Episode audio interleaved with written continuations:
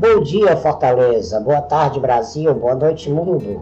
Está entrando no ar o episódio 8 do Barreira Cast, o podcast da acessibilidade e da cidadania. Eu sou o Victor Vasconcelos, jornalista, criador e editor do blog Sem Barreiras, www.sembarreiras.jor.br, o primeiro blog jornalístico do estado do Ceará voltado para a pessoa com deficiência. Nós estamos no décimo ano de vida e hoje nós vamos conversar sobre síndrome de Down. Ontem, dia 21 de, de março, domingo, foi o Dia Internacional da Síndrome de Down. O blog Sem Barreiras postou uma matéria e hoje nós vamos trocar algumas ideias aqui sobre esse tema. Não saio daí, a gente volta já já.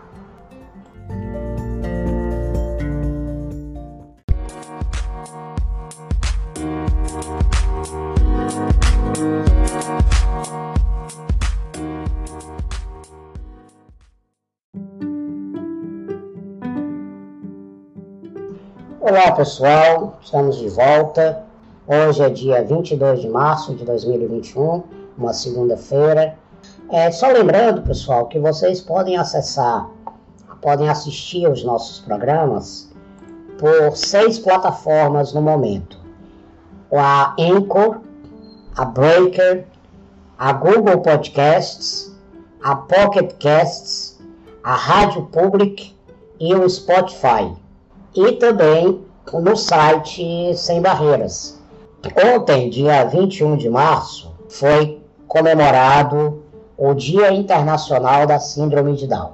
Nós do Sem Barreiras postamos a matéria Síndrome de Down não é doença, uma matéria falando de questões históricas da Síndrome de Down, de questões é, mais detalhadas sobre a síndrome, porque, por exemplo, ela é chamada trissomia do 21, porque o 21 de março foi escolhido como Dia Internacional. Você vai ter também as características de uma pessoa com síndrome de Down e vai ter principalmente a resposta da pergunta: Síndrome de Down é uma doença? E o próprio título da matéria já mostra que não. Síndrome de Down não é doença. A síndrome de Down não é uma doença, ela é um conjunto de características genéticas que formam a pessoa. O que, que é a síndrome de Down em rápidas, em rápidas palavras? A síndrome de Down é caracterizada por um erro na formação genética da pessoa. Durante o processo da divisão celular, o feto, o embrião, ele recebe 23 pares de cromossomos da sua mãe e 23 pares de cromossomos do seu pai no final totalizando 46 pares de cromossomos. São esses cromossomos que vão determinar as nossas características.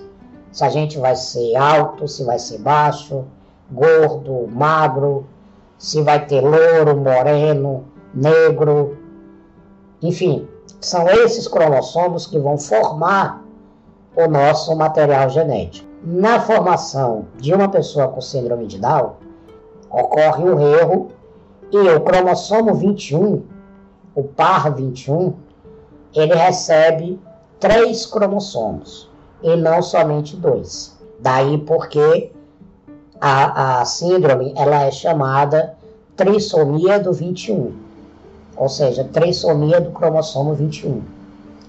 E aí, como você tem na, na, na língua inglesa, não é como nós aqui no Brasil, que colocamos 21.3 para dizer 21 de março.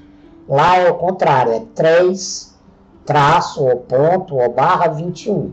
O mês vem primeiro. Então 3, 21, trissomia do 21. Daí porque o dia 21 de março foi escolhido como o Dia Internacional da Síndrome de Down. Essa escolha ocorreu em 2006 pela Down Syndrome International, que é uma, uma organização que existe para melhorar a condição de vida das pessoas com síndrome de Down. E aí, de 2006 para cá, portanto, já vão fazer, fizeram, na verdade, ontem 15 anos. Essa data, dia 21 de março, ela é utilizada não apenas para celebração, e isso é importante também. Essa data é, celebra é, é, é utilizada para reflexão, para debate, para mostrar para a sociedade que as pessoas com síndrome de Down elas podem ter uma vida normal, respeitando as suas limitações. E aí eu coloco alguns exemplos de, de pessoas com síndrome de Down que se destacaram aqui no Brasil e no mundo. Por exemplo, a australiana Madeline Stewart, que é modelo profissional. O mesmo para a espanhola Maria Ávila, que também realizou o sonho de desfilar nas, na, nas passarelas. Aqui no Brasil, nós temos a Georgia Trabert, que é uma influenciadora digital. A Débora Seabra, que foi a primeira professora brasileira com síndrome de Down a receber o prêmio Darcy Ribeiro de Educação. Nós também falamos de uma matéria que foi publicada também no Sem Barreiras a respeito do longa Cromossomo 21, uma, uma, uma história verdadeira baseada num livro do diretor do, do longa, o Alex Duarte, sobre um relacionamento amoroso entre uma garota, Vitória, que tem síndrome de Down, e um rapaz, Afonso, que não tem síndrome de Down.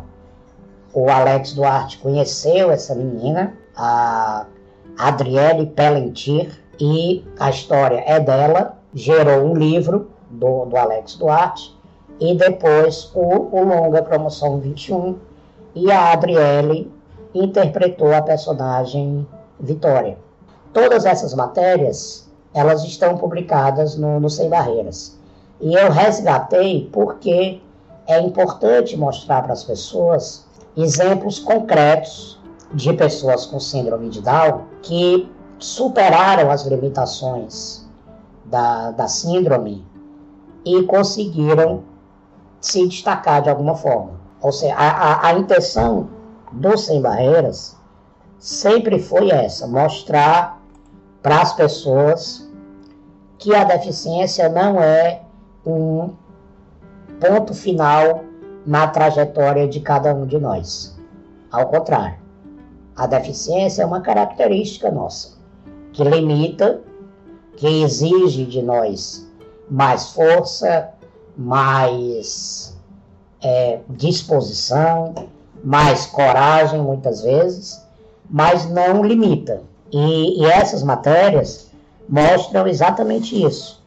Como, por exemplo, uma outra matéria que está nesse, nesse texto de ontem é a matéria do pintor brasileiro Lucas Piantino, que Lúcio Piantino, que tem síndrome de Down que largou a escola aos 13 anos de idade, porque não aguentava mais sofrer bullying, tanto dos alunos, dos colegas dele, quanto da, dos professores, por ele ter síndrome de Down, e aí começou a pintar.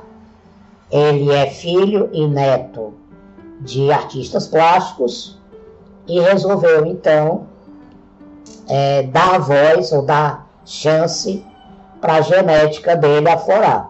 Hoje ele tem 20 anos, ou pouco mais de 20 anos, e já teve mais de 10 exposições, inclusive fora do Brasil.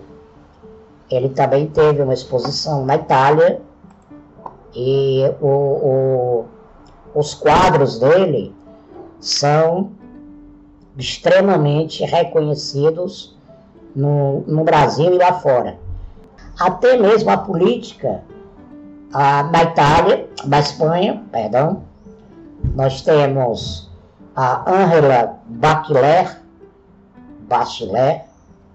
que se tornou a primeira vereadora com síndrome de Down no mundo, ela que é vereadora de Valladolid, e aqui no Brasil, nessa atual legislatura, nós temos a Luana Rolim de Moura, que é do PP do Rio Grande do Sul, tem 26 anos e assumiu como suplente uma cadeira na Câmara de Santo Ângelo, no Rio Grande do Sul. As pessoas com, com síndrome de Down, elas estão ganhando o mundo, elas estão se espalhando. Isso é muito bom porque mostra que a deficiência ela é um dificultador, mas ela não é de forma alguma um impedidor para as pessoas realizarem os seus sonhos. No final da matéria, a gente fala um pouquinho de educação, e aí eu resgato uma frase do antropólogo e educador Darcy Ribeiro, que infelizmente nos deixou em 97, em que ele disse, lá nos anos 80, se os governadores não construírem escolas, em 20 anos faltará dinheiro para construir presídios. E essa frase não podia ser mais profética. A, a falta de educação, a falta de escolas, gera a criminalidade. Então, quando você tem políticas de segurança pública, os grandes especialistas sempre dizem escola, cultura e esporte são as melhores maneiras de você combater a criminalidade. Porque o tema educação para pessoas com deficiência é um tema extremamente rico. Rico no sentido de muitas escolas se recusam a receber pessoas com deficiência, principalmente deficiência intelectual, que exige um acompanhamento diferenciado exige profissionais habilitados para lidar com aquele tipo de deficiência e as escolas alegam que não estão preparadas e que, para fazer isso, elas têm de cobrar um valor extra, o que hoje é terminantemente proibido pela Lei Brasileira de Inclusão. Mas algumas escolas permanecem é, insistindo nessa tese de que só cobrando um extra é possível receber crianças com deficiência. Eu apresentei uma fala da educadora Nildes Alencar Lima, eu também apresentei uma fala do João Eduardo, ex-colunista do, do Sem Barreiras, e do jornalista Adilson Nóbrega. O Adilson, que inclusive no próximo bloco a gente vai trazer aqui uma, um depoimento dele. Ele tem um filho com síndrome de Down e ele gravou um depoimento aqui para o Barreira Cast falando da experiência dele com o João Lucas. Então, daqui a pouquinho vocês vocês vão ter esse depoimento. Então, pessoal, eu convido vocês a ler esse texto. No Sem Barreiras a gente tem muito material sobre síndrome de Down e e é importante ler para que a gente desmistifique algumas ideias acerca da síndrome de Down. A gente quebra alguns paradigmas. Então, vamos lá, www.sembarreiras.jo.br. A gente vai dar uma paradinha aqui rápida. Na volta, nós vamos ter seis tópicos e a gente vai dizer se esses tópicos são verdade ou mentira, e em seguida eu trago o depoimento do Adilson para vocês escutarem, tá certo? Então a gente volta já já, rapidinho, não saiam daí.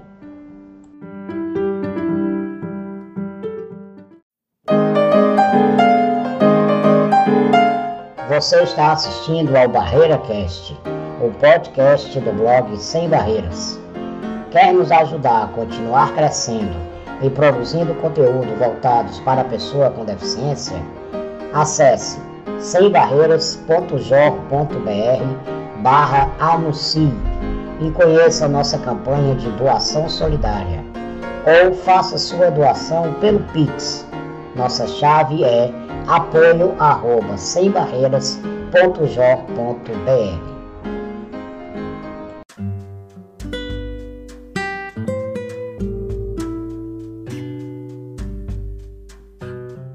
A síndrome de Down é uma doença e tem cura. A jornalista Régia Honório vai me ajudar agora nesse segundo bloco, lendo os tópicos que, que eu citei no bloco anterior. Mandar aqui meu beijo para ela. Obrigado, Reginha, mais uma vez por participar aqui do, do Barreira Cast. E não, a síndrome de Down não é uma doença e, portanto, ela não tem cura. Como eu disse no bloco anterior, a síndrome de Down ela é uma, um conjunto de características genéticas que formam uma pessoa. A, a síndrome de Down, eu já falei no bloco anterior, ela, ela surge a partir de um, de um erro da divisão celular que dá à pessoa ao par 21 daquela pessoa um terceiro cromossomo. E é esse cromossomo extra que apresenta as características físicas e cognitivas de uma pessoa com, com síndrome de Down. A doença, se você for pensar do ponto de vista etimológico, doença é um distúrbio das funções de um órgão, da psique ou do organismo como um todo. A causa é conhecida, por exemplo, o Covid-19 é uma doença, é um distúrbio do, do, dos pulmões, ele pode dar um distúrbio intestinal, e a gente sabe qual é a causa: coronavírus. Quando você se cura da, da doença, você deixa de estar doente. A doença vem e pode ir embora. Algumas não vão, você morre com ela. Mas a doença normalmente ela vem e vai. No caso da síndrome de Down, ela vem, mas ela não vai embora. A pessoa fica com ela até, até morrer. Portanto, ela não é considerada uma doença. Ela é considerada uma síndrome. Portanto, esse primeiro tópico é, é falso. Vamos agora para o segundo tópico de novo com a Régia. As pessoas com síndrome de Down apresentam atraso no desenvolvimento da linguagem, mas podem falar. Agora nós temos um item verdadeiro.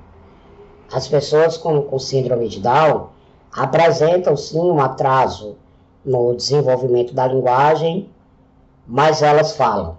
Esse atraso é uma das características típicas da pessoa com, com síndrome de Down.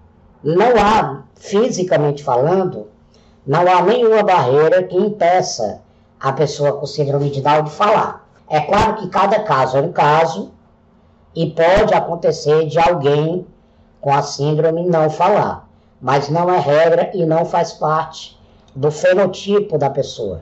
Há um atraso no desenvolvimento que pode ser observada ao longo da infância, no surgimento das primeiras palavras, ela começa a falar um pouco mais tarde, na formulação das frases, na dificuldade de articular alguns sons. Isso tudo vai depender, a gravidade ou não dessa condição, aos estímulos que a pessoa com, com síndrome de Down tem. Os, os médicos, eles recomendam que a criança começa a ser estimulada desde muito cedo. De novo, cada caso é um caso. Mas a partir do momento em que o bebê nasce e é descoberto que ele tem a síndrome de Down, os pais devem procurar logo um profissional, ou um fonoaudiólogo, um fisioterapeuta, um neurologista, que eles vão indicar a melhor maneira de você estimular aquela criança para que ela possa é, superar, ou pelo menos para que ela possa minimizar o, o atraso no desenvolvimento da linguagem. Mas sim, é possível que eles falem. Vamos para o terceiro. Pessoas com síndrome de Down são mais carinhosas e têm a sexualidade mais aflorada. Aqui a gente tem dois mitos. E eu vou acrescentar um terceiro, que é o que acredita que as pessoas com síndrome de Down são mais agressivas. Elas não são mais agressivas que a média, elas não são mais carinhosas e, portanto, elas não têm a sexualidade mais aflorada. Vamos nos lembrar, pessoal, é importante a gente colocar isso, que a pessoa com síndrome de Down, o comportamento dela em sociedade, em família, com outras crianças, com outras pessoas, é semelhante, o processo em si é semelhante ao de qualquer outra pessoa. Vocês que estão assistindo, eu que estou falando que não temos síndrome de Down, se nós formos estimulados pelos nossos pais, pelos nossos familiares, pela escola, nós seremos pessoas mais calmas e mais carinhosas. Se a nossa personalidade permitir, nós seremos pessoas mais dóceis. Se não, nós seremos mais agressivos. Ou seja, essas características de comportamento, elas estão intimamente ligadas ao ambiente que nos cerca, ao tipo de educação que nós recebemos, ao tipo de estimulação que nós tivemos desde a nossa infância. Portanto, a gente não pode generalizar. Isso não, isso varia de caso para caso. É verdade que a gente muitas vezes encontra uma, uma pessoa com síndrome de Down na rua e do nada ela vem e nos abraça. É verdade. Mas aquela pessoa não pode ser vista como regra. Ela certamente foi estimulada educada para fazer, para dar aquela demonstração de afeto e de carinho em público para uma pessoa desconhecida. Quanto à sexualidade, é a mesma coisa, ou seja, a pessoa vai ter ou não uma sexualidade mais aflorada de acordo com o tipo de educação que ela recebeu, com o tipo de informação que ela recebeu dos pais, da escola, da família. Mas aqui existe um ponto que é muito importante. A questão da sexualidade em pessoas, principalmente com deficiência intelectual, deve ser encarada com muita seriedade. Principalmente porque os pais, as famílias, por não terem conhecimento suficiente, acabam por reprimir a sexualidade dos seus filhos, achando que eles não têm maturidade que eles não têm condições de exercer a sua sexualidade. O que, que acontece com isso? Essas crianças ficam reprimidas, não recebem as orientações adequadas e acabam sendo vítima de aproveitadores. Existe uma, uma, um número na ONU, na Organização Mundial de Saúde, que falam que cerca de mais de 90% das mulheres com deficiência intelectual no mundo já sofreram abuso sexual. É um número alarmante. E muito tem a ver com a falta de educação sexual que essas pessoas receberam em casa. No momento em que você reprime algo que é da biologia, algo que é inata do ser humano, aquilo pode trazer consequências muito negativas. Então, assim, não, não é verdade. Elas não são mais carinhosas, não são mais agressivas, não têm a sexualidade mais aflorada, mas esses são temas que devem ser encaradas com muito, encarados com muita responsabilidade por todos nós. Vamos para o próximo agora.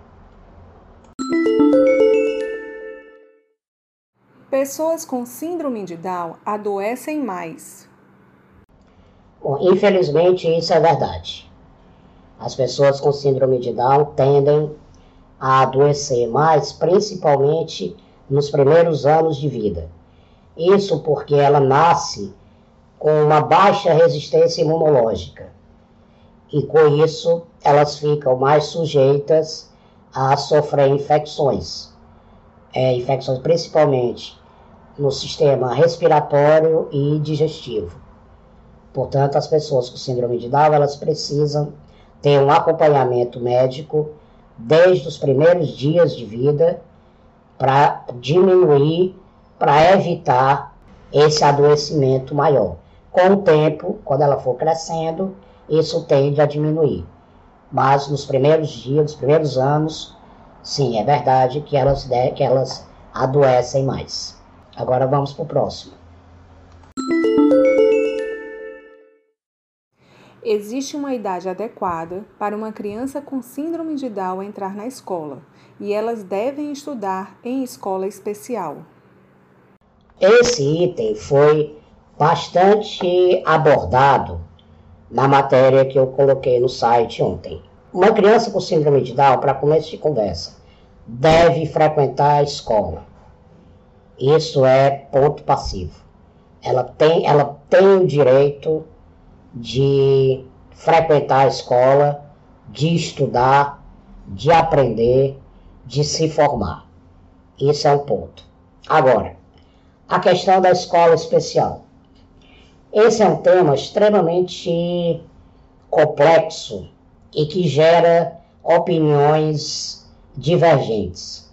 A Lei Brasileira de Inclusão, que foi promulgada pela presidenta Dilma Rousseff em 2015, ela determina que todas as crianças com deficiência devem frequentar escolas regulares, junto com as outras crianças. Essa é uma tendência mundial dos tempos atuais. É, a, a inclusão das crianças com deficiência no ambiente escolar de pessoas sem deficiência traz benefícios mútuos, tanto para um lado quanto para outro. E aqui é importante colocar que criança, de um modo geral, não costuma ter preconceito. Isso o Adilson vai falar daqui a pouquinho no depoimento dele. Mas a criança, ela costuma olhar para uma outra criança com deficiência como mais um amiguinho para brincar com ela. Ela não olha para a criança, ela não olha para a deficiência.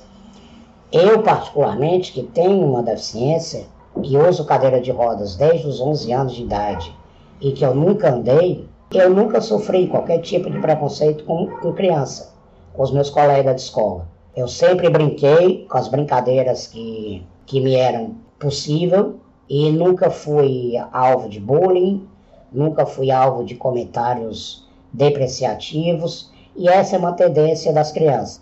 A professora Nildes Alencar diz que se você vê, se você viu uma criança com preconceito, você pode ir atrás que ela aprendeu isso em casa, porque ela mesma, da índole dela, ela não tem preconceito. Então a escola é um ambiente em que você tem que unir todas as crianças, independente da raça, independente do credo, do gênero e da condição de saúde. Agora, é óbvio que uma criança com síndrome de Down ela, assim como qualquer criança com deficiência intelectual, ela vai ter um nível de aprendizado diferente de uma criança sem esse problema intelectual. Então, recomenda-se que ela tenha um, um acompanhamento paralelo em escolas especiais. As APAES, por exemplo, né, as associações de pais e amigos excepcionais, elas têm escolas, elas têm grupos de, de, de, de crianças e adolescentes com Down, em que ela tem, é, oferece oficinas de arte, pintura, de música, de dança, de esportes e mesmo de escola, de, de, de escolaridade, da matemática, história, português, enfim. E é importante que ela tenha essas duas, esses dois acompanhamentos, porque de um lado você faz a inclusão com as pessoas que não são deficientes, mas ao mesmo tempo você não separa aquela pessoa do seu nicho. o que acontecia antes era uma segregação. Você criava guetos de pessoas com Down, em que só iam pessoas com Down. E ela não tinha contato com quem não era Down. Os educadores hoje entendem que isso não é uma boa alternativa. Então, recomenda-se as escolas normais, as escolas regulares e complementem aquela educação com uma escola especializada. Vamos para o último tópico agora. Mulheres têm maior chance de ter filhos com síndrome de Down após os 35 anos. Bom, nesse último tópico, já aproveitando para agradecer mais uma vez a participação aqui da, da Régia. Muito obrigado, Régia. Você já participou na semana passada e agora novamente. Então, meu beijo aqui para você, Reginha. Muito obrigado. E, infelizmente, sim, é verdade. Mulheres com, que, que resolvem engravidar depois dos 35 anos, uma maior possibilidade de gerar filhos com síndrome de Down. Não apenas síndrome de Down, e isso é importante colocar. É, mulheres que têm algumas doenças crônicas, elas ocorrem em grupos de maior idade, né, observando com certa frequência a presença de hipertensão arterial, diabetes, pré-eclâmpsia. Isso eu peguei no site do Dr. Drauzio Varela, e ele diz aqui que não só a síndrome de Down, mas as trissomia 13, 18 e 21, que é a síndrome de Down. Todas essas trissomias, elas apresentam um risco maior de acontecer em gravidezes acima dos 35 anos. E esse é um tema que, que tem gerado muita pesquisa e muita muito estudo na comunidade científica, porque a idade materna média para os nascimentos né, da mulher engravidar, ela tem aumentado nos últimos anos.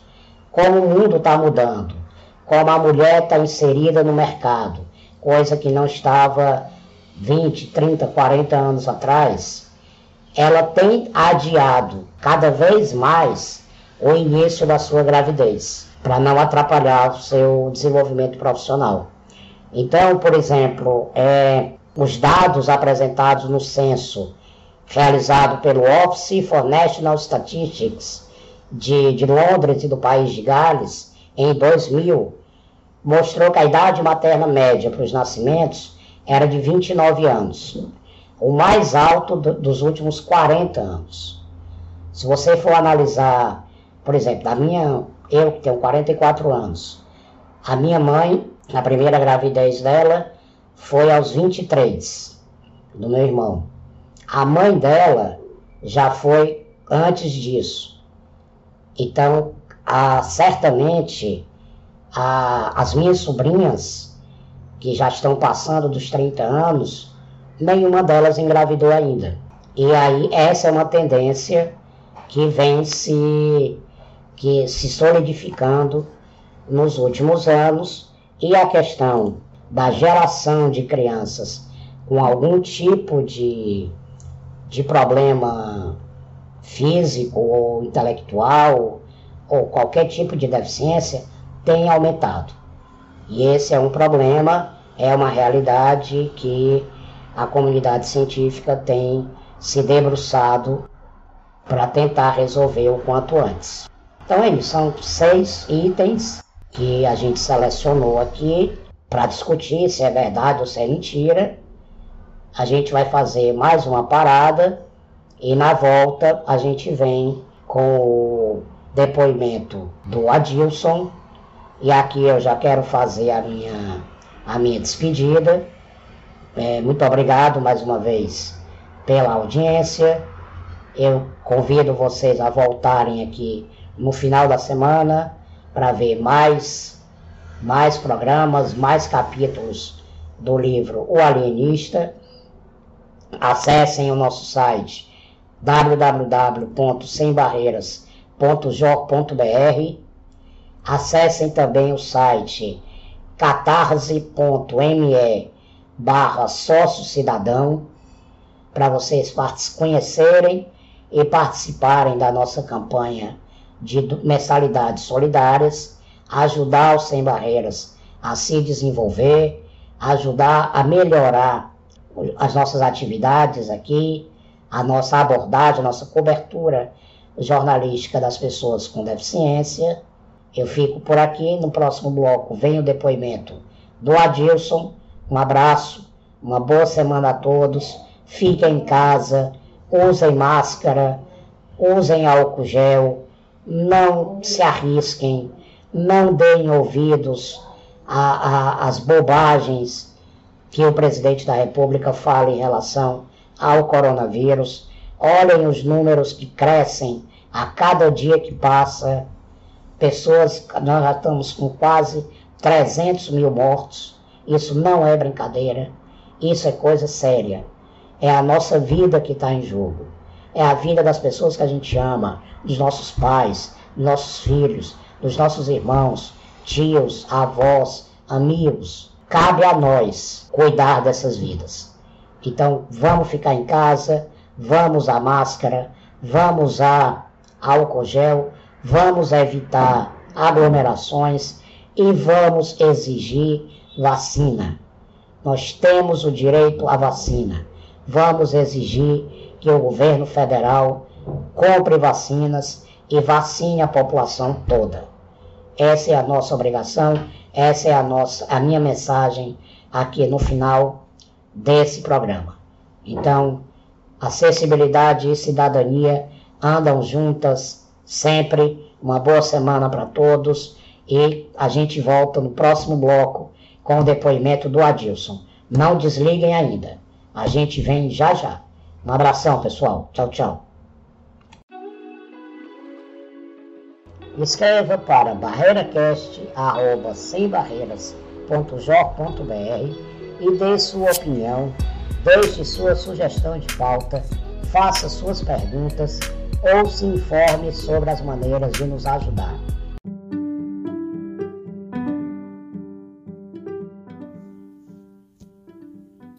Olá, eu sou Adilson Nóbrega, sou jornalista, professor universitário e sou também pai do João Lucas, meu filho do meio, que completou cinco anos agora em janeiro. O João Lucas, ele tem síndrome de Down. É, o contato que a gente teve com a síndrome de Down, nós como família, pais, irmãos, tios do João Lucas, avós, foi um primeiro contato que a gente teve com a pessoa com deficiência na nossa família. Né? Nossa família não tinha pessoa com deficiência, com, com qualquer deficiência, certo? Então, dessa forma, a gente também não tinha informação nem sobre a síndrome de Down especificamente, nem tanto sobre é, o convívio, o aprendizado de uma criança, de, de um bebê e depois de uma criança com deficiência também, tá? Então já foi a partir dali, a partir do nascimento, a partir de um diagnóstico que só veio depois do parto, né? Que nós tivemos que aprender primeiro sobre essas questões o que eu vou chamar assim mais básicas relacionadas à síndrome de Down e à criança com deficiência, tá? Mas depois com certeza a gente teve uma série de outros aprendizados que foram até mais importantes, né? Eu também, o pessoal da minha, da minha família também nunca tinha convivido especificamente com ninguém, eu não, não, não tive amigos com síndrome de Down, parentes com síndrome de Down, então era uma, tudo uma novidade pra gente. E de início um certo susto, assim, uma percepção de que a gente teria que correr para se familiarizar com essa condição, para aprender sobre como lidar com crianças com essa condição. E que, na verdade, esse susto depois ele, ele foi passando na medida que a gente foi se habituando e percebendo muitas coisas importantes que a gente foi percebendo evoluções e aprendizados que, que o João Lucas pôde proporcionar. Né? É até engraçado porque a gente tem aquela premissa mais tradicional que são os pais que ensinam aos filhos e nem sempre a gente presta atenção no quanto filhos ensinam aos pais, tá? Então houve esse primeiro aprendizado que foi uma quebra de paradigmas, né? Um aprendizado para mim, um aprendizado para a gente enquanto família e do quanto João Lucas é capaz de nos surpreender hein? com as coisas que ele aprende, com as coisas que ele expressa, com as suas palavras, com seus gestos, né? em que muitas vezes a gente não espera que, que, que, ele vá aprender, que ele vai se manifestar e ele a, a mente dele acaba então sendo à frente do, do que da, até da expectativa da gente em vários momentos. Tá? Outro momento que foi bem importante, um momento um pouquinho posterior, foi quando ele começa a conviver com mais frequência com outras crianças, né? Seja na escola, seja nos ambientes de lazer. É, do, do, e do convívio também com crianças da família, com a própria irmã mais velha inicialmente, né? A gente tem, a gente tem outra filha mais, mais nova que o João Lucas que veio depois. Tá? É, e desses convívios com crianças, né? Crianças da família, crianças da escola, crianças é, que ele encontra em momentos de lazer, foi também outro aprendizado para a gente, da, que é o aprendizado da gente perceber como, como as crianças nos ensinam sobre a diversidade, sobre as diferenças. Né? A gente percebe como as crianças elas acolhem mais fácil a, a, a, diversidade, elas acolhem mais fácil a outra criança que tem deficiência, tá? É, e isso é um grande aprendizado para a gente, né? A gente percebe nas crianças que não há esses julgamentos, não há esses preconceitos, não há todas essas coisas negativas pré-estabelecidas que existem na gente como adultos. Tá? Então é, é uma sabedoria delas, é uma sabedoria nata do quanto elas brincam tranquilamente com João, conversam tranquilamente com, com, com João, como, como também podem conversar com crianças outras crianças com síndrome de Down e outras deficiências, tá? Então é, é... conviver com ele a felicidade é, é também surpresa, é aprendizado, como eu tanto ressaltei aqui, continuo ressaltando, tá? E ver como ele tem desenvolvido os talentos, tem desenvolvido a afetividade dele, a personalidade dele, os momentos de felicidade, os momentos de, de briga, de birra, né? em que tudo faz parte de uma personalidade, é que a gente vê essa personalidade se formando, ela acontecendo, né? Um, cidadão, um pequeno cidadão, mas logo vai se tornar um grande cidadão ali se formando diante de nós com suas preferências, com suas, com essa subjetividade que é tão importante. Né? É, por fim, a mensagem que eu gostaria de deixar aqui é uma mensagem que, que é outro aprendizado nosso, uma mensagem em favor da educação inclusiva, né?